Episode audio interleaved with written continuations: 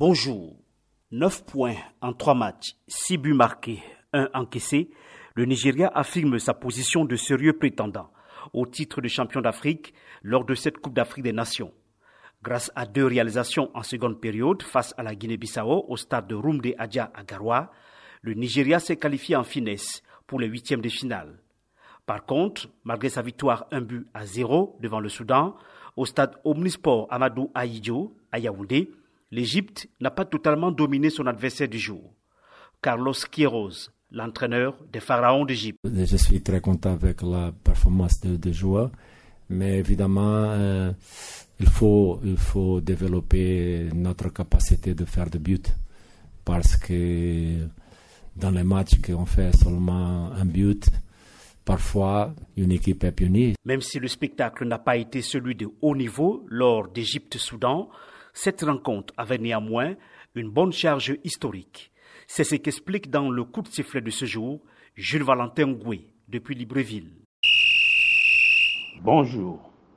Il y a des affiches intemporelles qui réveillent les mémoires et obligent les contemporains à enfourcher la machine à remonter le temps, tant elles capitalisent l'émotion, surtout lorsqu'il s'agit des derbies. Le match Égypte-Soudan en fait partie, quel que soit le rapport des forces du moment. On se rappelle alors que l'Égypte est avec le Soudan et l'Éthiopie le trio fondateur de la CAF et de la Cannes, le quatrième larron, l'Afrique du Sud, ayant été débouté dans l'immédiat pour cause d'apartheid en 1957.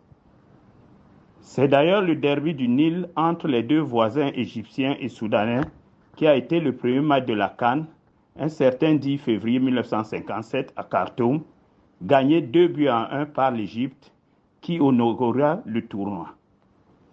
Depuis lors, sur les 28 matchs ayant opposé les deux nations, l'Égypte en a gagné 19 contre 3 au Soudan.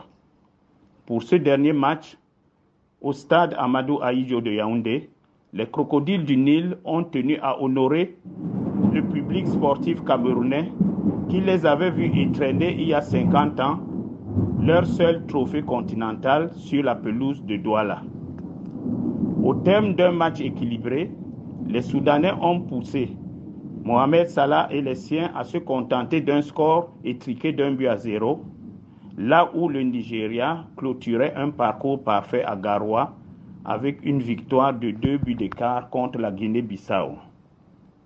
Ce soir, si les matchs de la poule F peuvent valider la qualification de la Tunisie auprès de la Gambie et du Mali, par contre, les rencontres ultimes du groupe E, avec un Zalan national de Guinée équatoriale en état de grâce et une Algérie au bord de l'élimination face à la Côte d'Ivoire, sont à déconseiller aux cardiaques.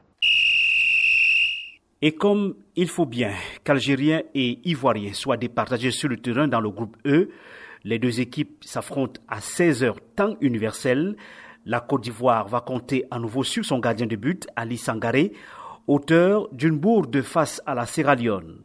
Les assurances sont de l'entraîneur des éléphants, Patrice Baumel. Mais écoutez, c'est sûr que cet enchaînement d'événements pour lui et pour toute l'équipe, euh, euh, c'est toujours très difficile à vivre.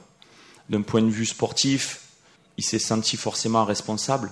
Donc nous l'avons de suite entouré, ça fait partie du football. Je lui ai de suite dit que euh, rater quelque chose, euh, ça fait partie de la marque des grands joueurs aussi. Je pense que sur les deux matchs, Ali a montré de grandes qualités. L'Algérie, champion en titre, n'a qu'un seul point en deux sorties, tandis que les Ivoiriens comptent quatre points. Les supporters de deux pays entrevoient une rencontre de haute facture. Nous les écoutons. Le match contre l'Algérie, c'est une fête pour nous. quoi. Nous, on vient prendre notre ticket pour qualification, pour le prochain tour. Côte d'Ivoire, c'est une équipe qui, euh, bah, avec de très bonnes individualités et qu'on a l'habitude de jouer contre cette équipe. Et, euh, et bah, dans tous les cas, il faudra gagner. Il faudra sortir un gros match contre un grand pays africain.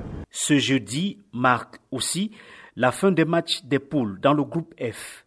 Les affiches du jour sont des 19h temps universel, Gambie, Tunisie et Mali, Mauritanie. Pour terminer, Voici quelques combinaisons des huitièmes de finale qui débutent ce dimanche. Burkina Faso, Gabon, Sénégal, Cap-Vert, Maroc, Malawi. Les autres combinaisons seront connues au terme des matchs de ce soir. Emmanuel Junta pour le journal de la Cannes, VOA Afrique.